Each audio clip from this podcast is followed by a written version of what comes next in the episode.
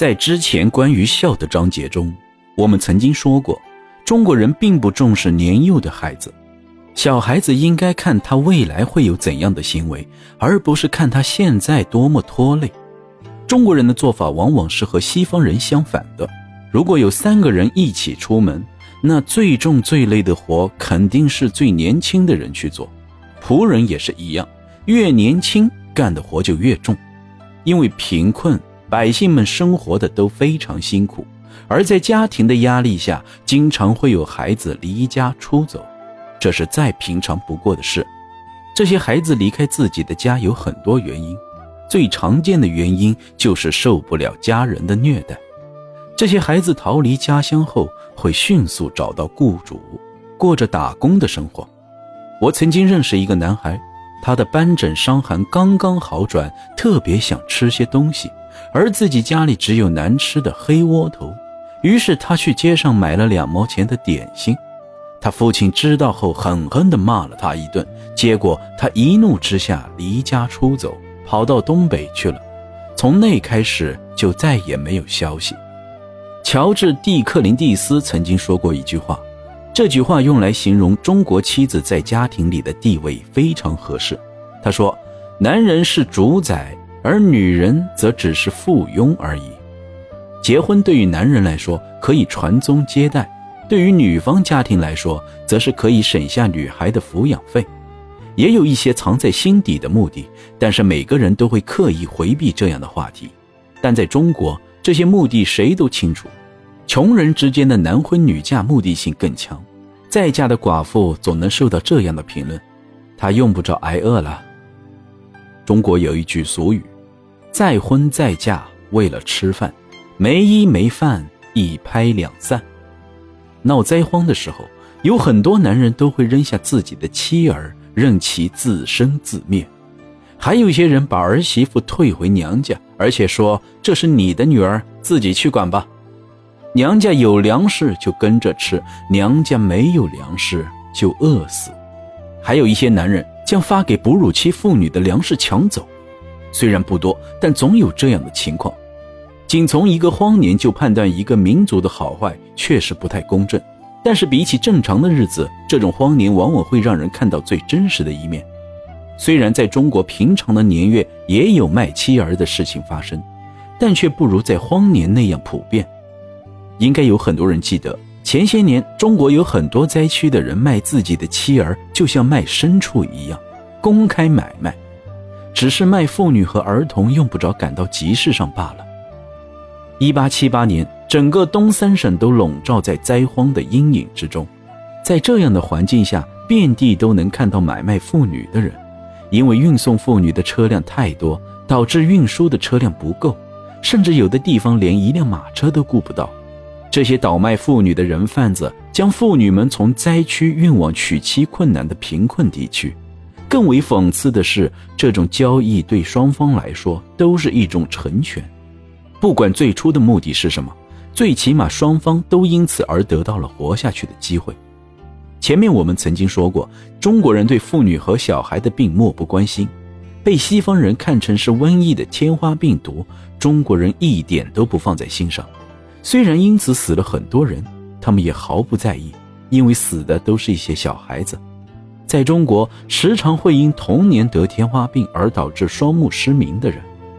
在这个总是强调身体发肤受制父母的中国，如此漠视孩子们的生命，这实在是令人无法想象。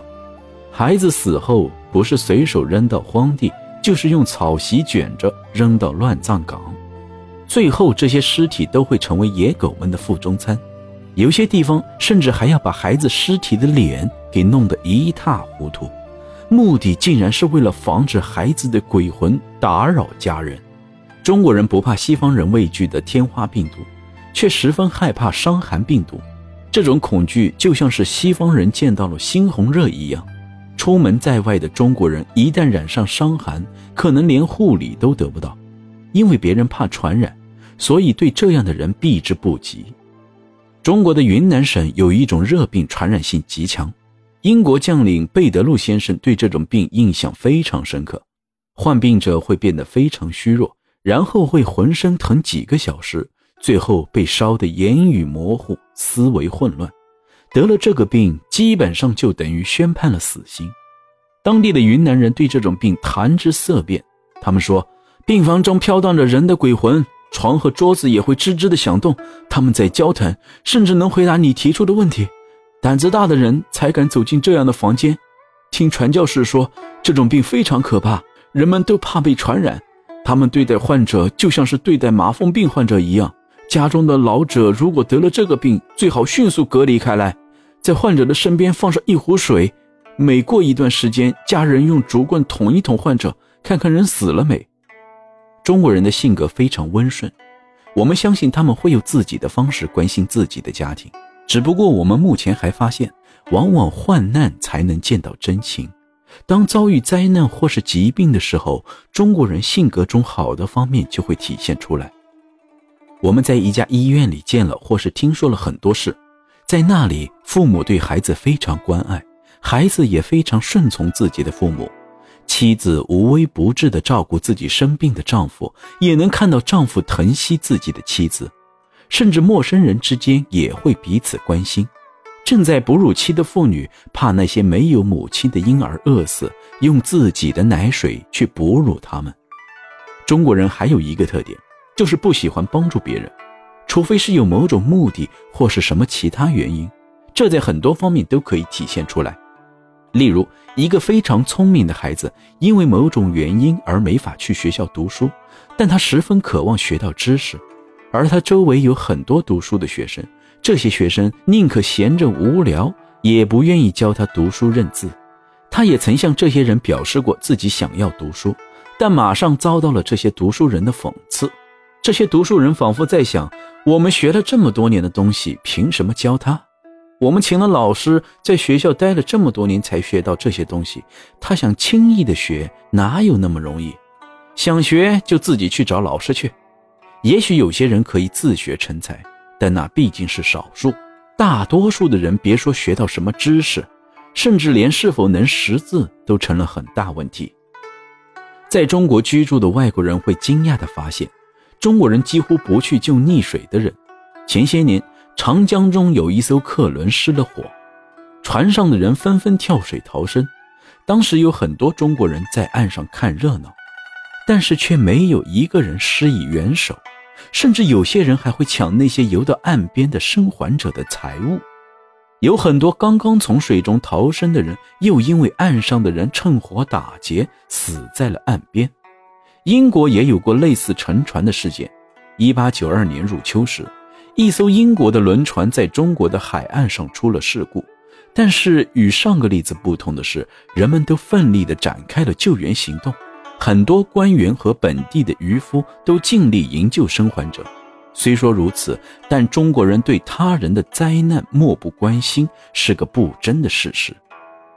这种情况在旅行中尤为常见，于是出了这样一句俗语：“家贫不算贫，路贫贫煞人。”中国人对遇到困难的外来旅行者一般都会袖手旁观，虽然没有什么敌意。但也不会发善心的去帮助别人。梅雨时节的路非常泥泞，但是有些人却必须赶路办事，仿佛天地人在这一刻都像在和这个赶路的人作对一样。有时走了很远，人们才发现前面是一个根本无法通过的大泥坑。要是不小心陷在坑里，附近的人也不会去帮忙，都是一副事不关己、高高挂起的态度。之前的章节我们谈过。中国的道路状况非常糟糕，根本没人去修整，所以一旦到了雨季，道路很长一段时间都很难走。一旦有人掉进坑里，立刻会惹来一群人来围观，并且对其指指点点，不给他们一些好处，就绝对不会有人下来帮忙。还有些人在这个季节会特意在路上挖一些深坑，故意等着人掉下去，花钱请他帮忙。在这样的季节，旅行者最好是相信自己的直觉，不要随意的问本地人该走哪条路，因为也许他们会指给你一条满是泥泞的路，等着你陷进坑里后花钱雇他们帮忙。各位听众，本章播送完毕。接下来请收听下集。